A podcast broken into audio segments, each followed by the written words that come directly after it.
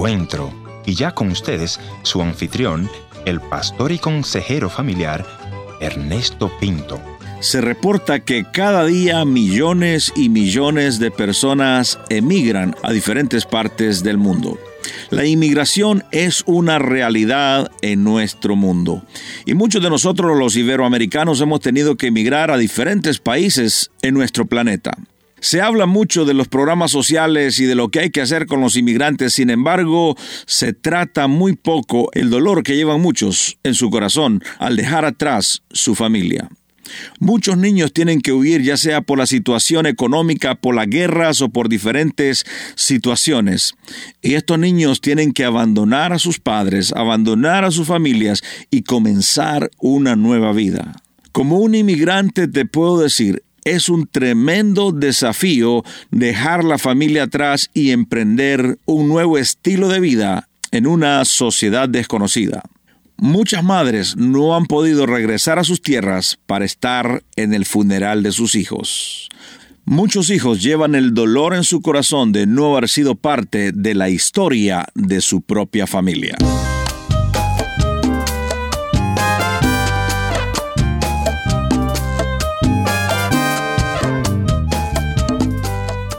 Historias que cambian el corazón. Bienvenido al encuentro de hoy. Yo soy tu amigo Ernesto Pinto y en esta oportunidad tengo el privilegio de conversar con mi buen amigo Juan, quien nos contará su historia. Él tuvo que salir de su querida patria para suplir para las necesidades de su familia. Bienvenido Juan y cuéntanos un poquitito acerca de tu trasfondo familiar. Somos siete hermanos. Mi, mi madre tuvo once hijos, pero no, se, no alcanzaron a lograrse todos, así que solo sobrevivimos siete.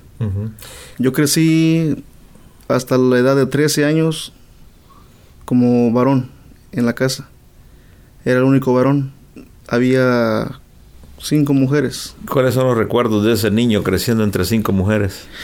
Wow. Era un poco difícil porque eh, miraba que pues por ser el, varón de la casa, pues sí tuve muchos beneficios, ¿verdad?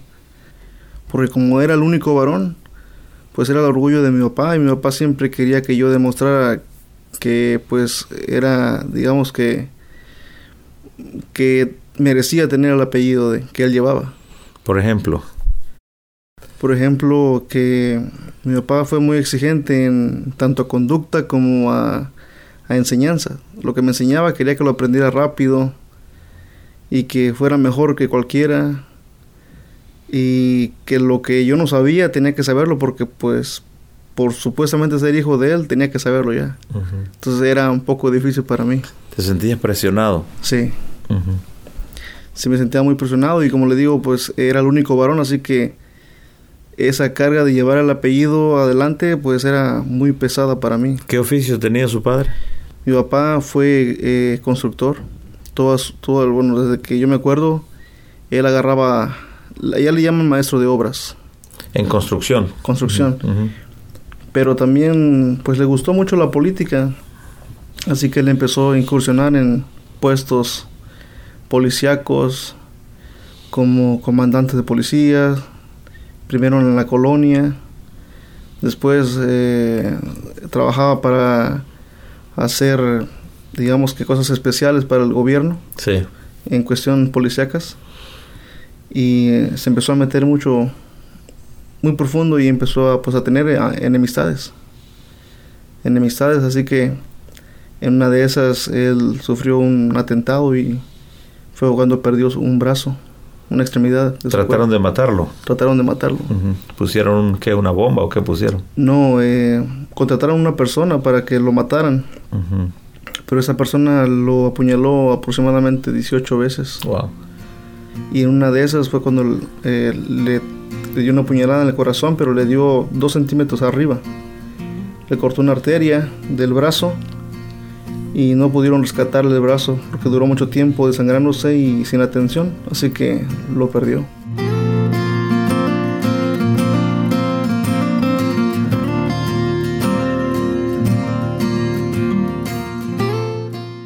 En el encuentro de hoy estoy conversando con mi buen amigo Juan, quien nos describía cómo su padre en una pelea perdió uno de los brazos Y siendo él el hijo varón, el hombre de la casa tenía que responder ante esta nueva situación en su familia. Sigamos la conversación con nuestro amigo. Juan, ¿cuántos años tenían y cómo afectó todo este cambio en la vida de tu familia? Tenía 15 años.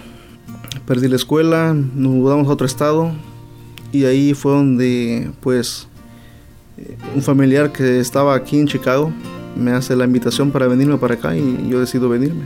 Sí, Juan entonces se ve obligado a emigrar por esa razón.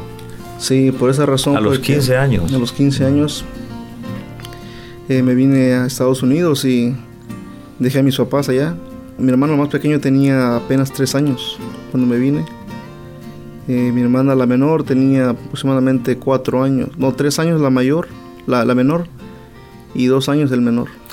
¿Cuáles son los desafíos para un niño que tiene que emigrar? Bueno, los primeros desafíos es aprender a independizarme. Por ejemplo, pues yo viví siempre dependiendo de mis papás. Escuela, eh, comida, todo. Y cuando llego a este país, pues nos damos cuenta de que no es lo mismo. Tenemos que trabajar, tenemos que eh, tener para poder vestirnos, para poder comer. Y, todavía mandar. Todavía a, mandar. A la, plata para lo que los padres sobrevivan allá. Sí. Entonces era, era, eh, fue, fue muy difícil. ¿Y cuáles son las tentaciones que tiene un niño acá solo? Sí, a esa edad eh, fueron muchas las tentaciones. La drogadicción, el alcoholismo. Sí. Y tuve que luchar con, con eso. Porque mi familia, la, la, nueva familia que yo vine a conocer aquí, sí. estaba llena de todo eso.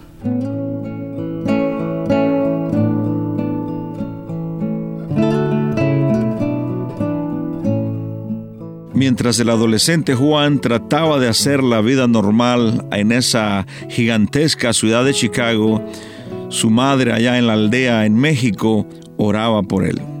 Y creo que ese es el deber de toda madre, orar por sus hijos. Escuchemos cómo Juan relata el hecho de que su madre siempre estaba en oración por sus hijos ausentes. Sí, mi madre eh, eh, siempre oraba, oraba, por nosotros, por esos tres hijos que, que se vinieron a Estados Unidos.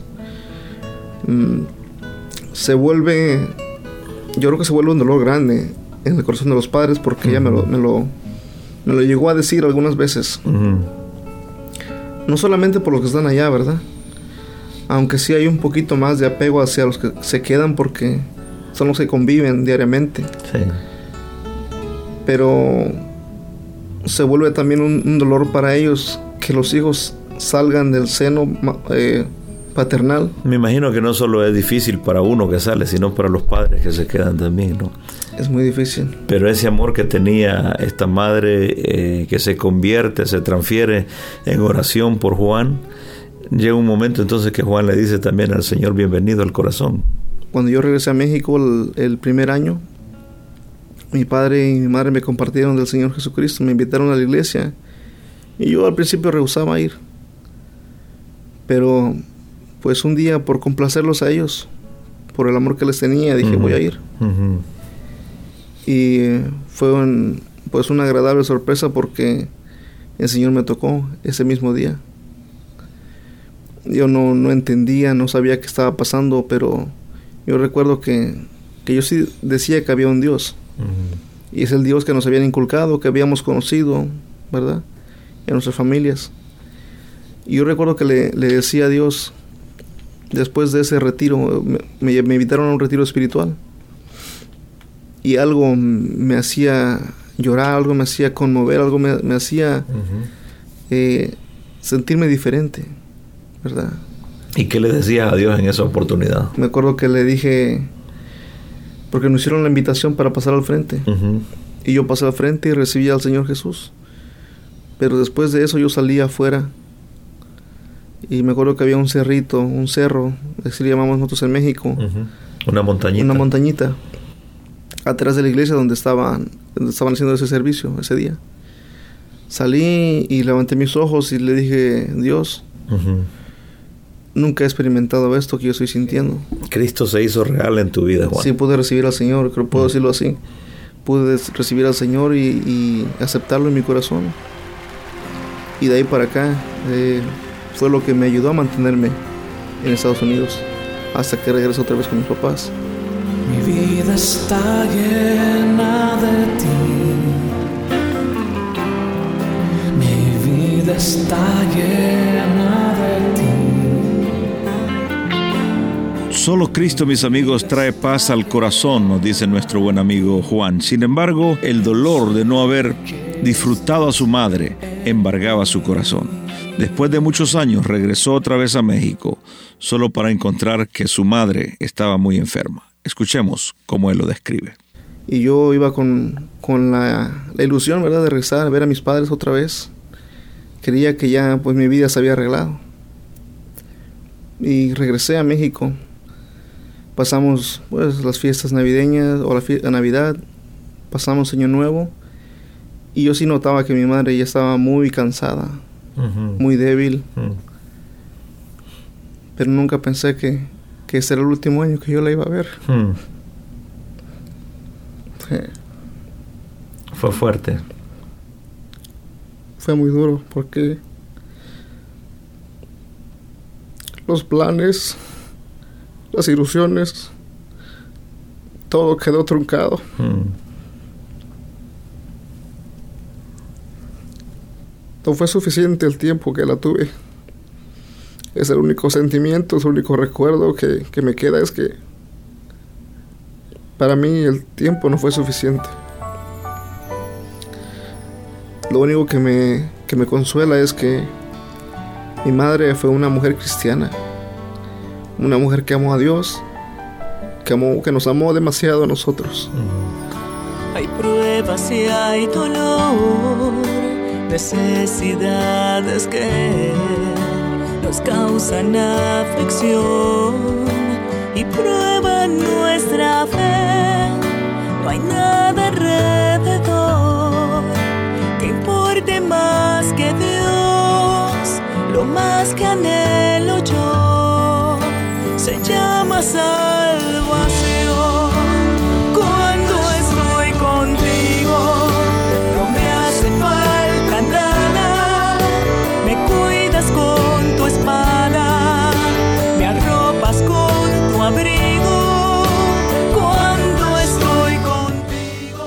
¿Cuál sería tu mensaje, Juan, a aquella persona que nos está escuchando en este momento que tal vez ha perdido un ser querido? Tú perdiste a tu madre eh, ¿Cuál sería el mensaje para esta persona que está atravesando el dolor que tú estás atravesando tal vez? Hay algo en mi corazón que, me, da fuerza y yo sé que ese es Dios. Así que yo le puedo decir a las personas que estén pasando por la misma situación que pueden descansar en el Señor Jesucristo, confiar en Él, porque a pesar del dolor que siento... Sentís que el Señor te fortalece en medio del dolor. Sí, yo creo que el Señor es el único que puede sanarnos y que puede darnos paz, gozo a, pesar de nuestros problemas, a pesar de la situación. Dios nos puede dar gozo, nos puede dar paz. Gracias Juan por venir al encuentro de hoy. Gracias por invitarme, pastor.